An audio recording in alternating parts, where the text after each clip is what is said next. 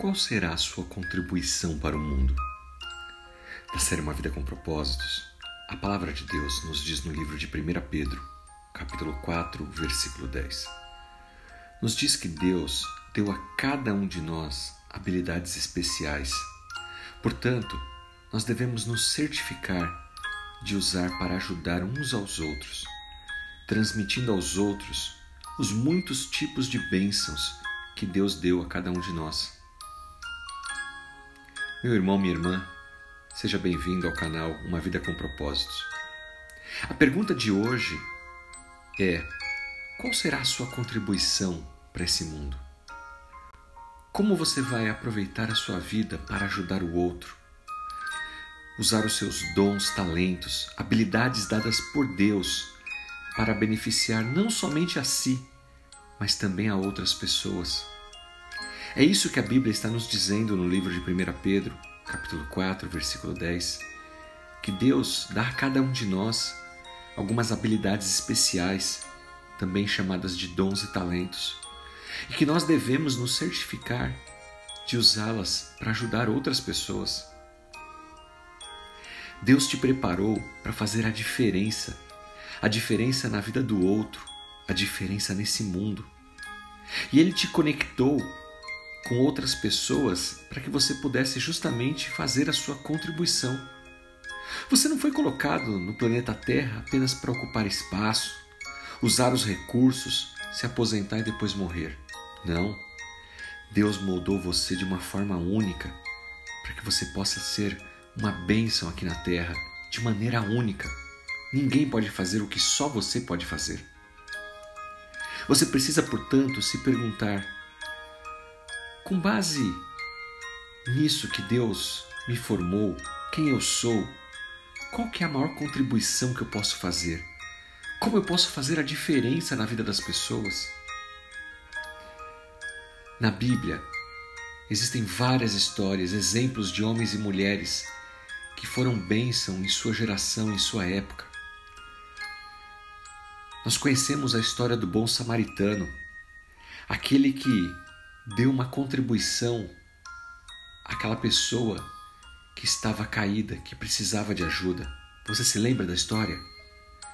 Havia um homem que foi assaltado no caminho para Jerusalém.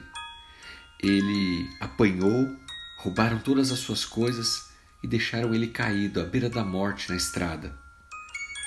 De repente passa um homem por ele, um religioso, mas ele dá de ombros atarefado com as suas próprias prioridades, não para para ajudar aquele homem.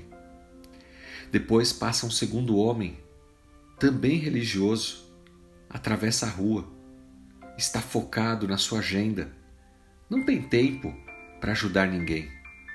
E finalmente aparece um terceiro homem, aquele que de fato não precisava parar, um samaritano. Naquela época, samaritanos e judeus eram praticamente inimigos, se odiavam. Como um samaritano ia parar para ajudar um judeu? Mas ele decide parar.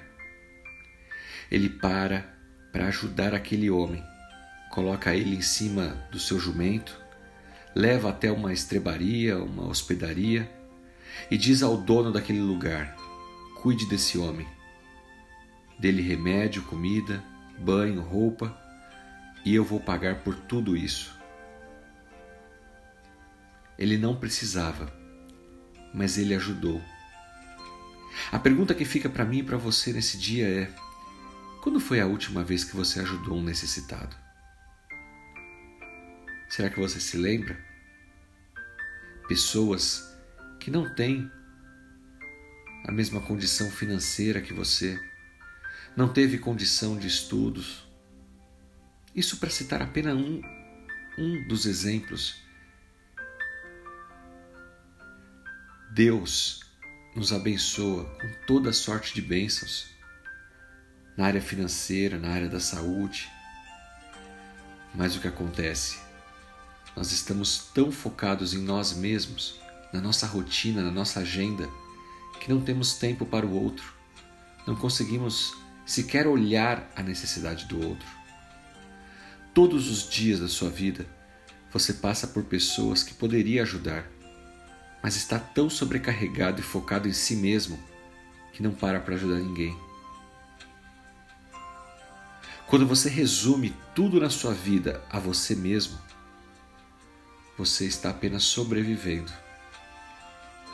A reflexão de hoje aos nossos corações e a pergunta que fica é: que tipo de pessoas seremos? Pessoas que são abençoadas por Deus e são doadoras ou pessoas que apenas consomem, são tomadores?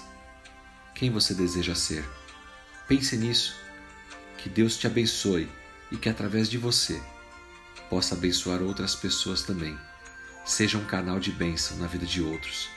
Em nome de Jesus Cristo. Amém.